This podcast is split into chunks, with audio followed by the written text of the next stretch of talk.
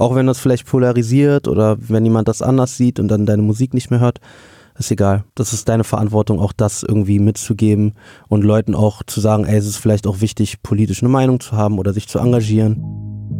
Oh, meine Mutter war so sauer. Oh Gott.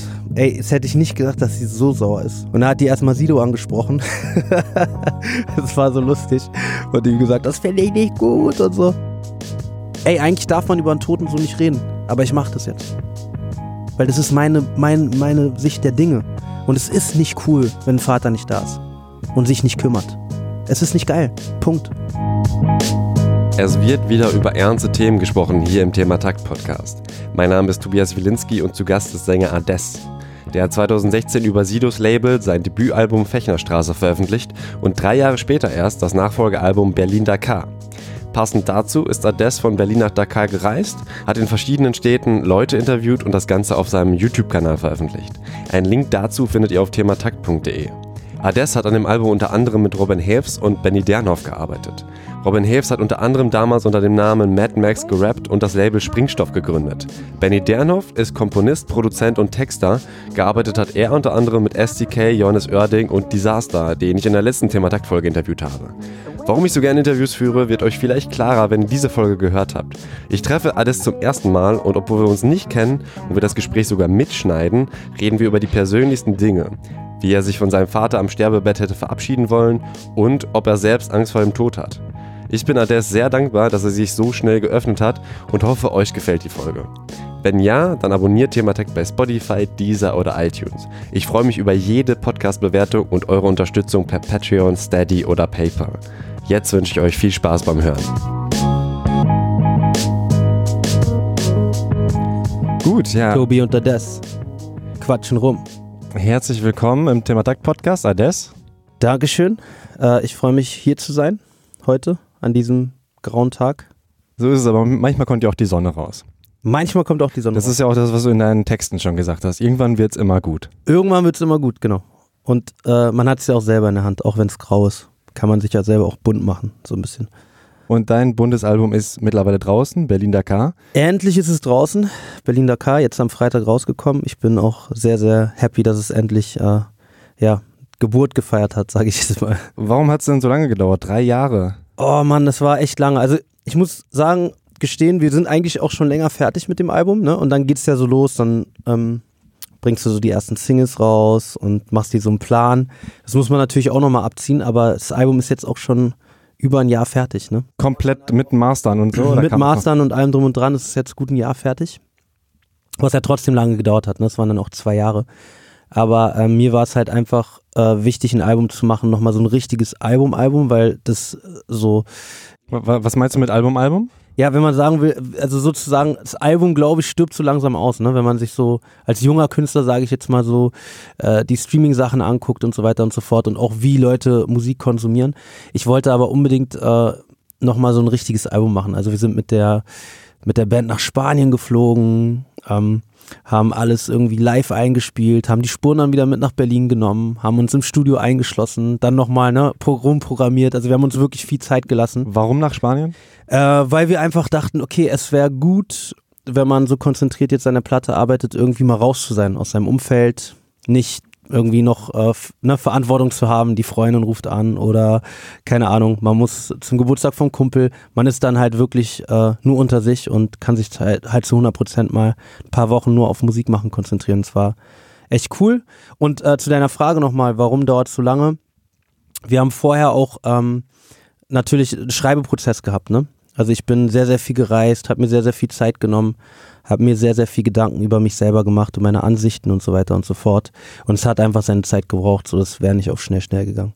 Aber geschrieben hast du auch mit Robin Heves und Benny Dernhoff, oder wie ist Genau. da die, die, die Zusammenarbeit? Genau, also geschrieben habe ich sehr, sehr viel für die Platte mit äh, Robin Heves und Benny Dernhoff. Auf musikalischer Seite war auch sehr viel Johann Seifert noch mit am Start. Es war ganz cool, weil mit denen hat es sehr, sehr, sehr gut geklickt. Die haben es irgendwie geschafft, mir einen Raum zu geben, in dem ich meine Sprache irgendwie noch mehr gefunden habe, finde ich sogar, im Vergleich zum ersten Album. Kannst du da irgendwie Beispiel nennen? Also wie Mm. gibt man jemandem Raum zum Schreiben, aushalten, echten Raum hier? Ja, ja, nee, ein? zum Beispiel war das so, dass ich irgendwie so ein Bauchgefühl hatte, ey, es wäre einfach auch geil, mal zu Hause in meinem Wohnzimmer zu schreiben. Weil da bin ich in einer ganz, äh, wie soll ich sagen, vertrauten Umgebung.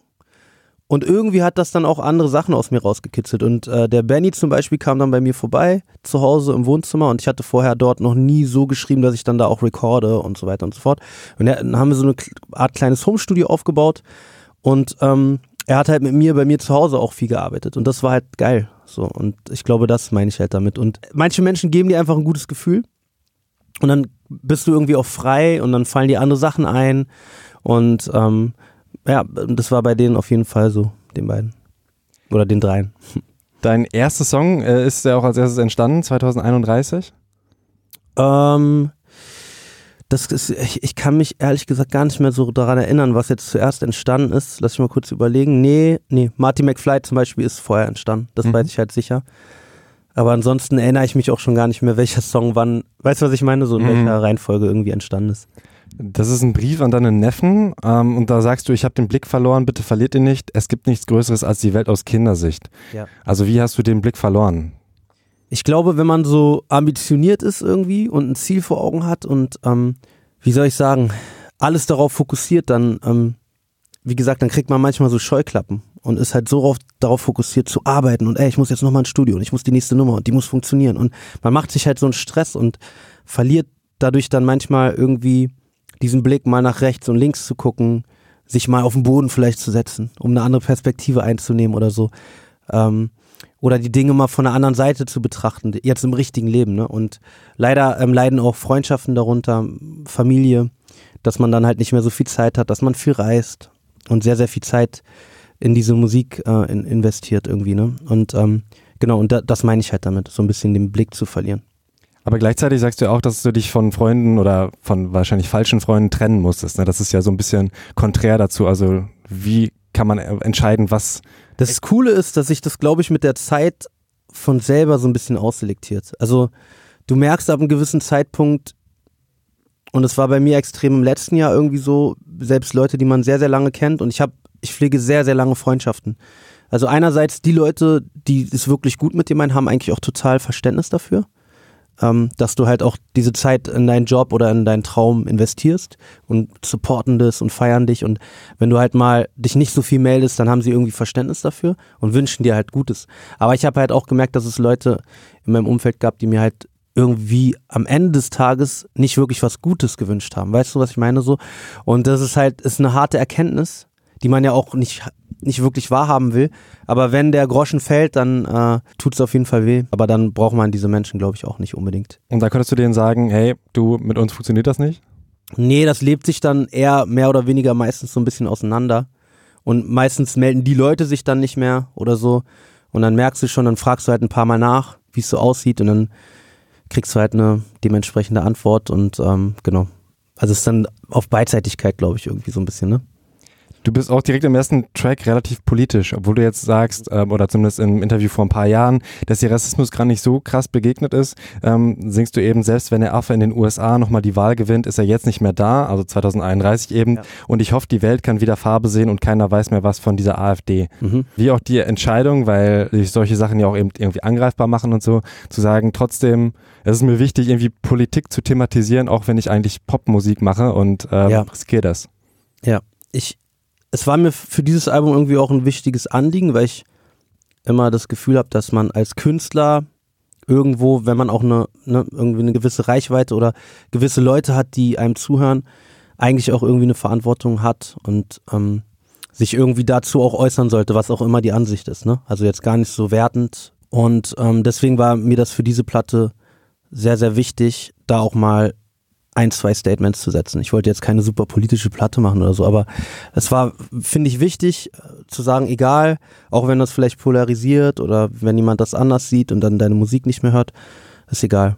So, du musst, das ist deine Verantwortung, auch das irgendwie mitzugeben und Leuten auch zu sagen, ey, es ist vielleicht auch wichtig, politisch eine Meinung zu haben oder sich zu engagieren. Und bei Isra ist ja auch ein eigentlich ein indirekt politischer Track, ne, weil er sich ja mit diesem Flüchtlingsthema auch ähm, auseinandersetzt. Sie ist halt, äh, Isra spricht man sie aus? Isra spricht man Is sie Isra aus. Mardini ist halt damals ähm, geflüchtet und musste lange eben irgendwie ein Boot, was schon keinen Motor mehr hatte, irgendwie neun Stunden lang rüberziehen und du hast darüber einen ähm, Song geschrieben, das auch, finde ich, ein sehr starker Song geworden ist. Dankeschön.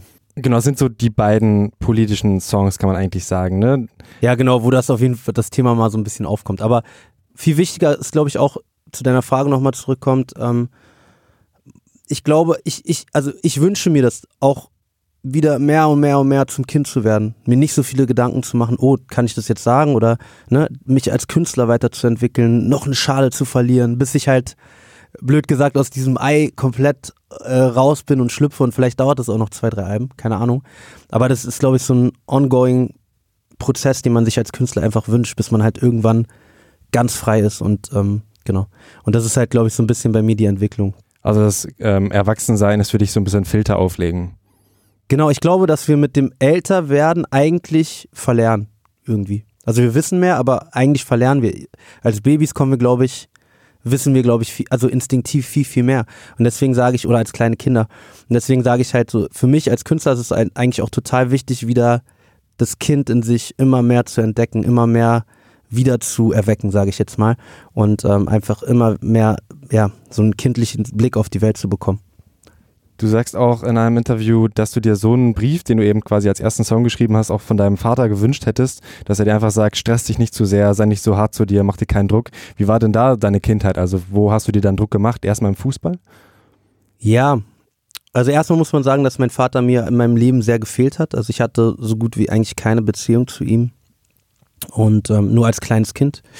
Und ähm, ja, ich, ich glaube aber, dass ich da damit sehr viel verbunden habe, dass ich halt ähm, mich abgelehnt gefühlt habe, mein Selbstbewusstsein dann nicht so groß war. Ne? Das haben Leute vielleicht gar nicht so gemerkt, aber klar, im Fußball habe ich mir natürlich mega Druck gemacht, weil ich das auch leistungsmäßig gespielt habe.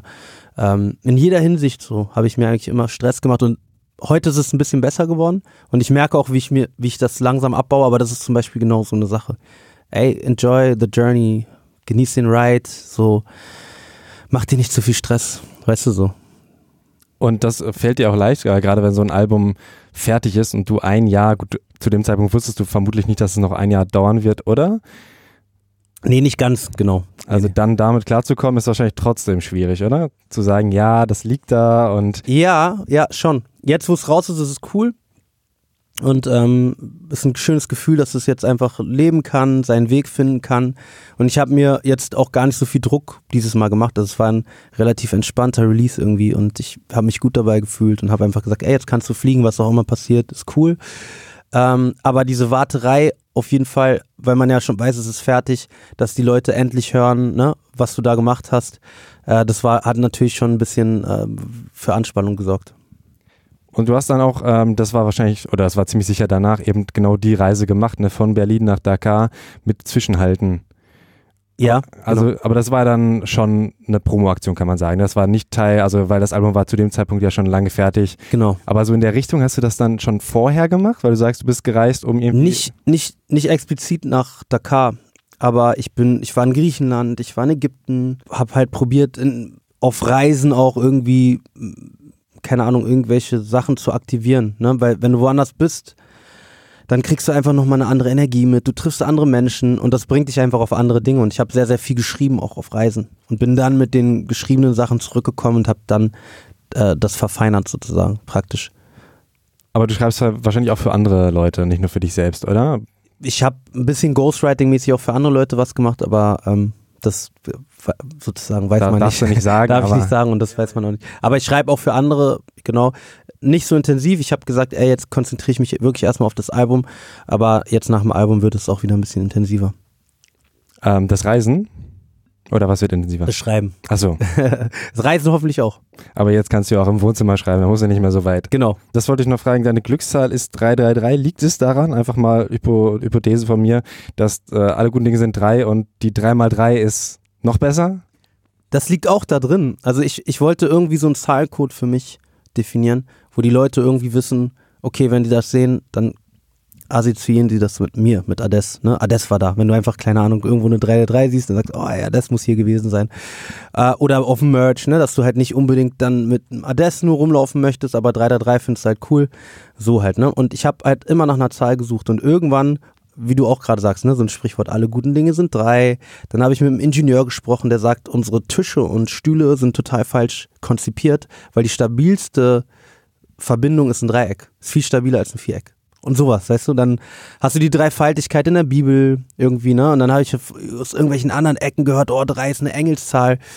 Dann glaube ich, dass wir alle etwas halb gut, halb böse sind, ne? Keiner ist ein Engel, keiner ist nur ein Teufel, also es ist immer in der Mitte irgendwo. Ähm, ist die Hälfte von 666 und mit der 666 zum Beispiel kann ich mich überhaupt nicht identifizieren, so persönlich. Und ja, so kam das dann alles zusammen und äh, genau, und ich finde einfach, dass die Zahl so für mich ganz geil aufgeladen ist und irgendwie eine schöne Energie hat und zu mir passt und ja, deswegen 3 3 3. Und jetzt hast du sie auch als Tattoo. Hat dich deine Mutter mittlerweile enterbt? Oh, meine Mutter war so sauer. Oh Gott. Ey, jetzt hätte ich nicht gedacht, dass sie so sauer ist. Ähm, wir hatten jetzt äh, einen Release-Abend, ähm, wo jetzt letzten Freitag, wo wir auch ins Album ein bisschen reingehört haben, wo ich ein bisschen was zu den Tracks gesagt habe. Und meine Mutter habe ich natürlich auch eingeladen. Und da hat die erstmal Sido angesprochen. das war so lustig. Und die gesagt, das finde ich nicht gut und so.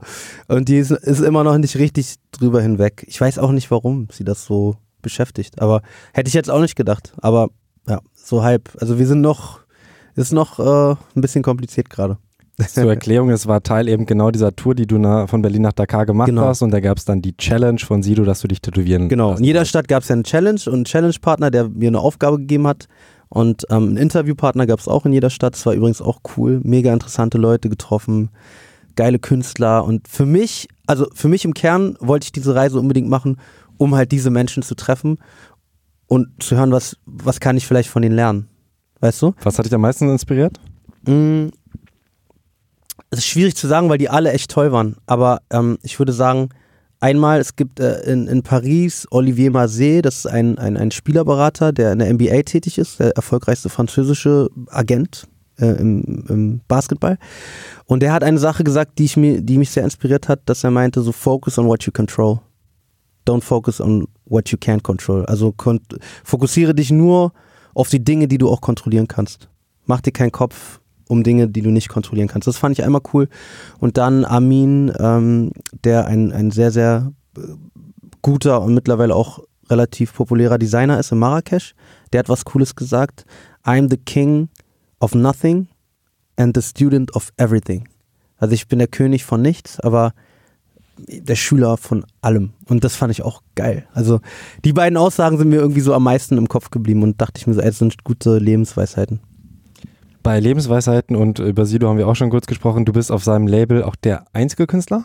Ich war auf jeden Fall, glaube ich, mit SDK. Ah, stimmt. Auf dem Label sind wir, glaube ich, die einzigen Künstler, aber ich bin mir nicht ganz sicher, ob die jetzt da irgendwie schon neue Signings am Start sind oder so. Ähm, aber gefühlt, ja, wie arbeitet ihr denn zusammen? Oder ist es was vor allem die Mentorarbeit, die vor Jahren war und mittlerweile ist es nicht mehr so, dass ihr wirklich zusammenarbeitet, sage ich mal, sondern einfach zusammen rumhängt? Also es ist natürlich ja so, dass ähm, man sich als Künstler, wie gesagt, auch immer weiterentwickelt und emanzipiert und so weiter und so fort. Und ähm, Siggi ist mir ein ganz, ganz wichtiger Ratgeber, ne, den, den ich dann auch zu der Meinung frage, wenn ich die Sachen fertig habe. Was denkst du so? Gefällt dir das? Hast du hier vielleicht noch ein Wort für mich oder so? Da bin ich nicht ganz zufrieden. Und ähm, aber es ist es fühlt sich an wie so ein großer Bruder, dem man halt ganz ehrlich nach Ratschlägen fragen kann, der dir auch ganz offen und ehrlich seine Meinung sagt. Genau, ist wirklich für mich ein Mentor geworden, zu dem ich echt auch menschlich aufschaue, von dem ich sehr viel halte. Und aber es ist eine ganz lockere Zusammenarbeit. Also wenn ich was möchte, kann ich auf ihn zugehen, aber der würde mich jetzt auch nicht einfach stressen mit irgendwas und vertraut mir da auch sehr und gibt mir da meinen Freiraum. Ist halt echt eine schöne Zusammenarbeit, muss ich sagen. Und was hat er dir mit auf den Weg gegeben, wo du auf jeden Fall Fehler vermeiden konntest? Äh, auf, auf seine Kohle aufzupassen zum Beispiel, dass man jetzt nicht alles gleich rausballert, sondern dass man schon das Leben mal genießen darf, aber gerade am Anfang jetzt nicht den Fehler macht, das Geld so zum Fenster für dumme Dinge rauszuhauen, sondern sich das halt vielleicht so ein bisschen einteilt, weil man als Künstler ja sehr, also für Leute, die das nicht kennen, die Einnahmen schwanken sehr. Also du hast Perioden, wo, wo relativ gutes Geld reinkommt, aber dann kommt lange auch mal nichts und so weiter und so fort. Und viele machen am Anfang den Fehler halt, mit dem Geld dann nicht so gut zu haushalten. Und ähm, ich finde, das habe ich von ihm äh, einmal auf jeden Fall mitbekommen und auch die Professionalität und dass man hart arbeiten muss und dass man aber auch die Leute fair und korrekt behandelt. Und ähm, ich finde, das sind so die wichtigsten Punkte, die ich von, mir von ihm versuche abzuschauen.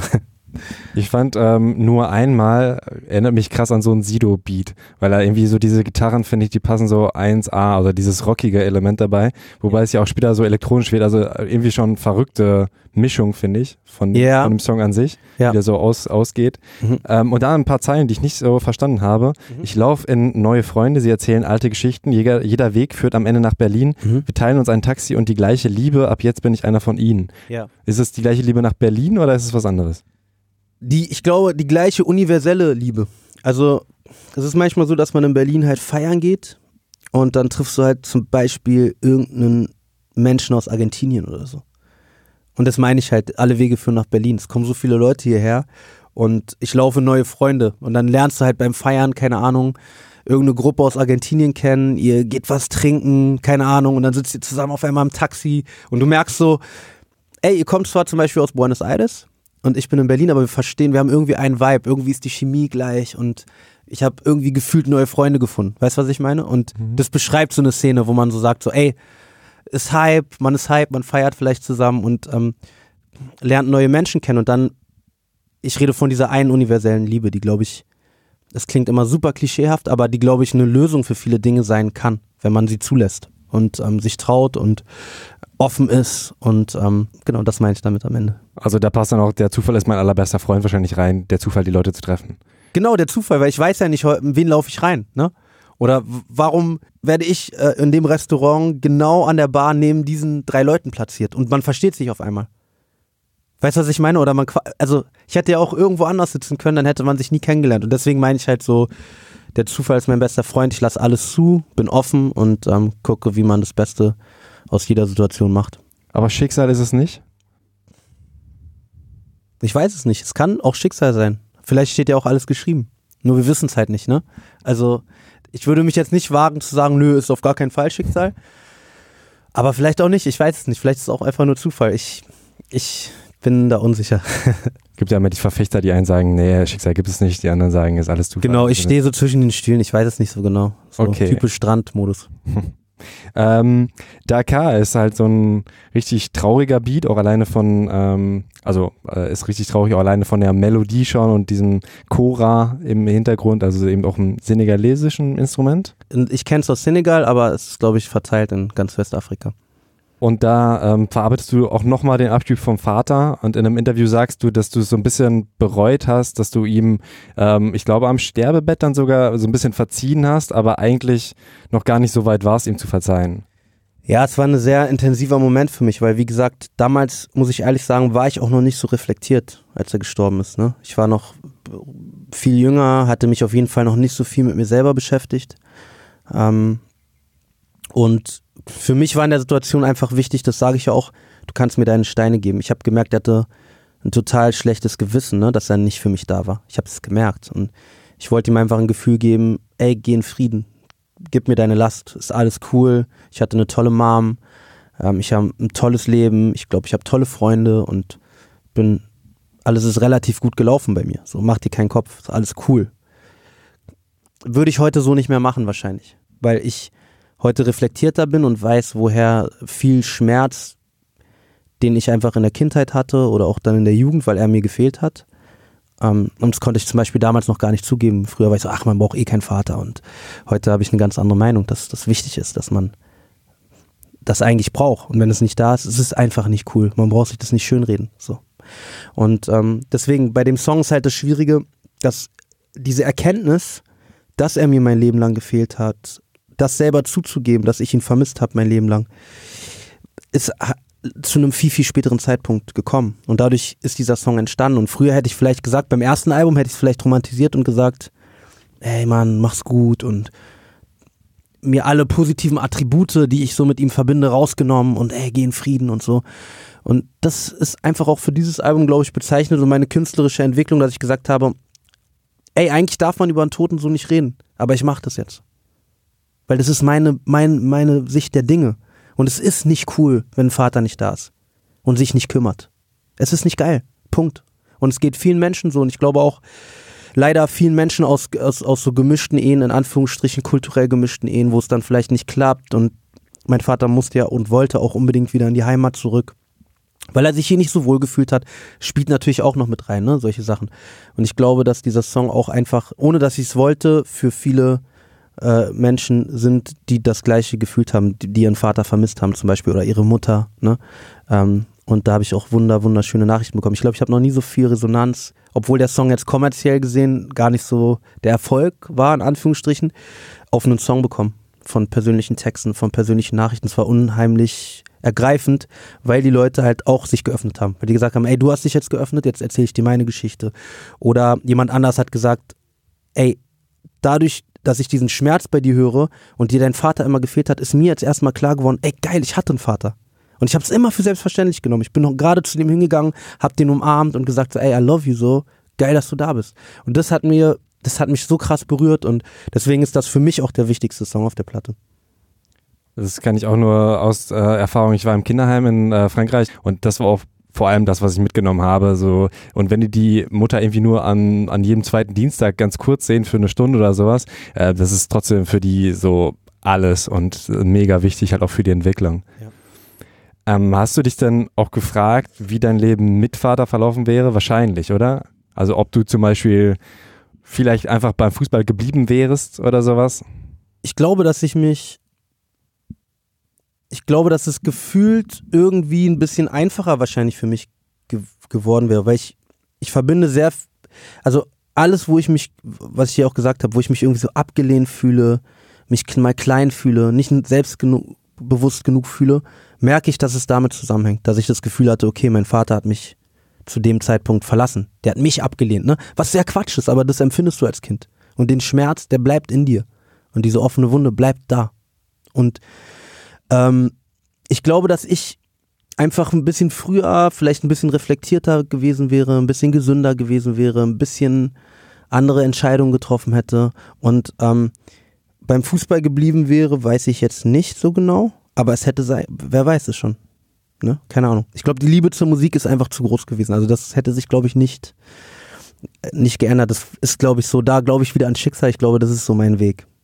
Und da gibt es, glaube ich, auch keinen Plan B oder so das ist mein Ding. So und ähm, ich, ich glaube nicht, dass nur weil mein Vater da gewesen wäre, dass ich dann mich für den Fußball entschieden hätte. Aber wer weiß das schon, ne?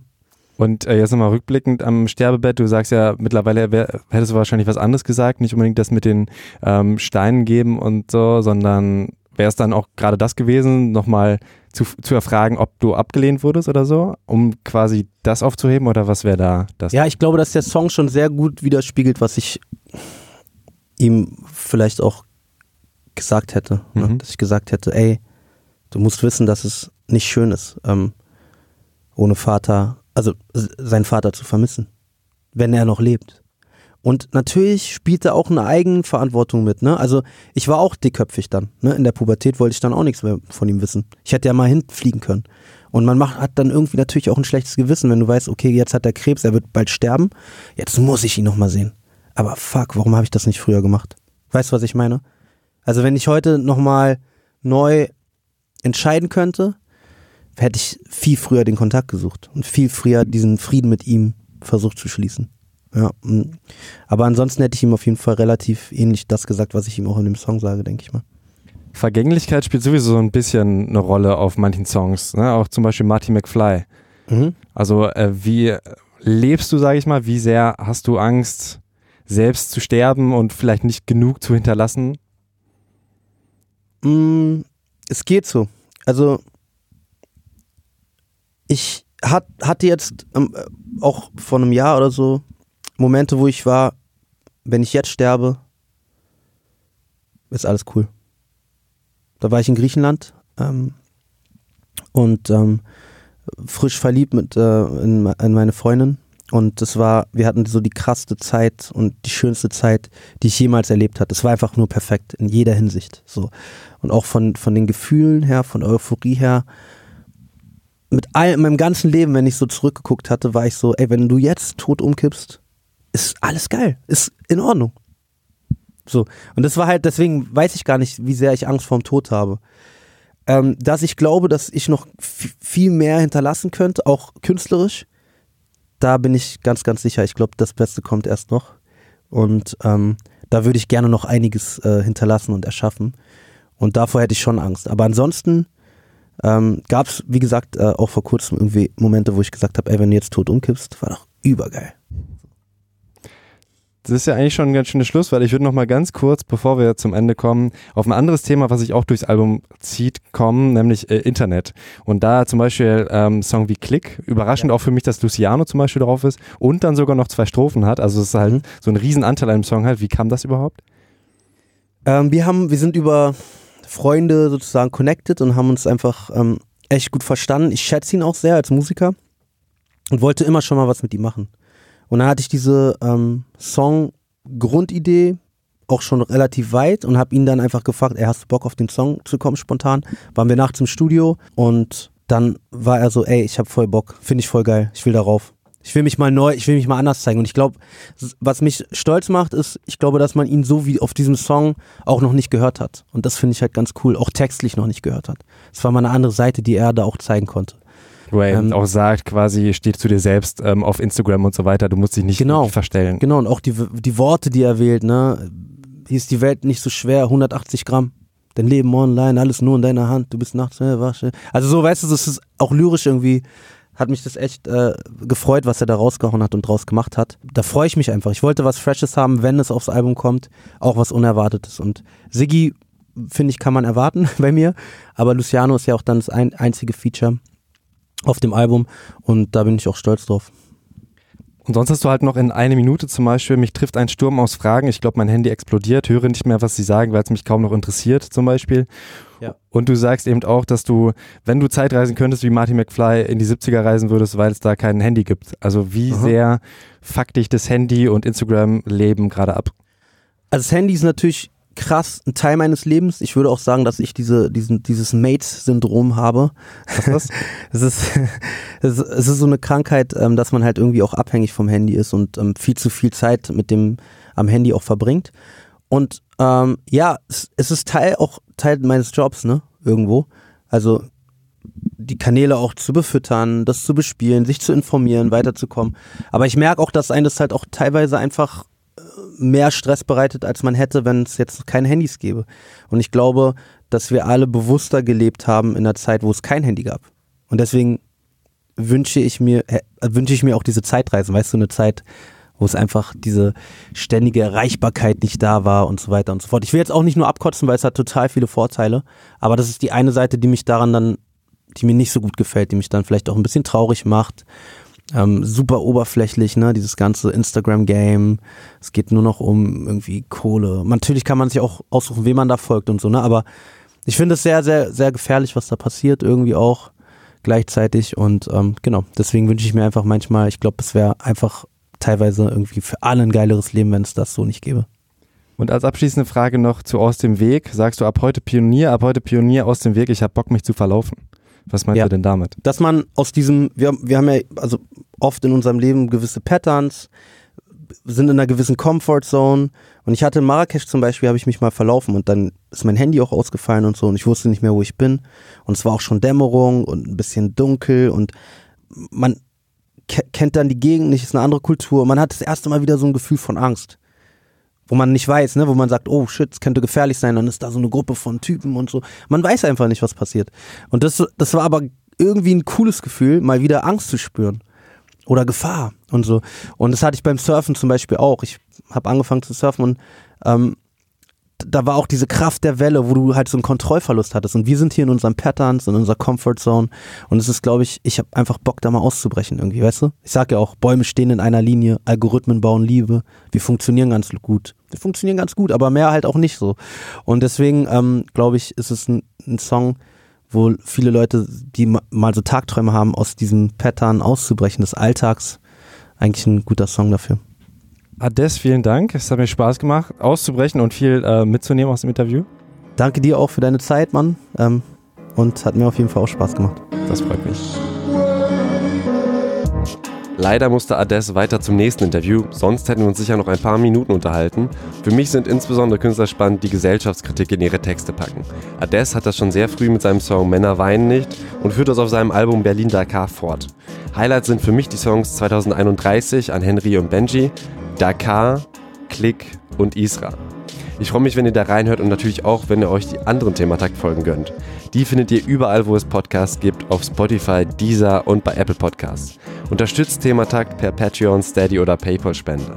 Die nächste Folge erscheint in knapp zwei Wochen, dann ist Mine zu Gast. Aber jetzt fliege ich erstmal in den wohlverdienten Urlaub, denn Wenn du woanders bist, dann kriegst du einfach nochmal eine andere Energie mit. Du triffst andere Menschen und das bringt dich einfach auf andere Dinge. mein Name ist Tobias Wilinski, das war Thematakt mit Ades. Vielen Dank fürs Zuhören und bis bald.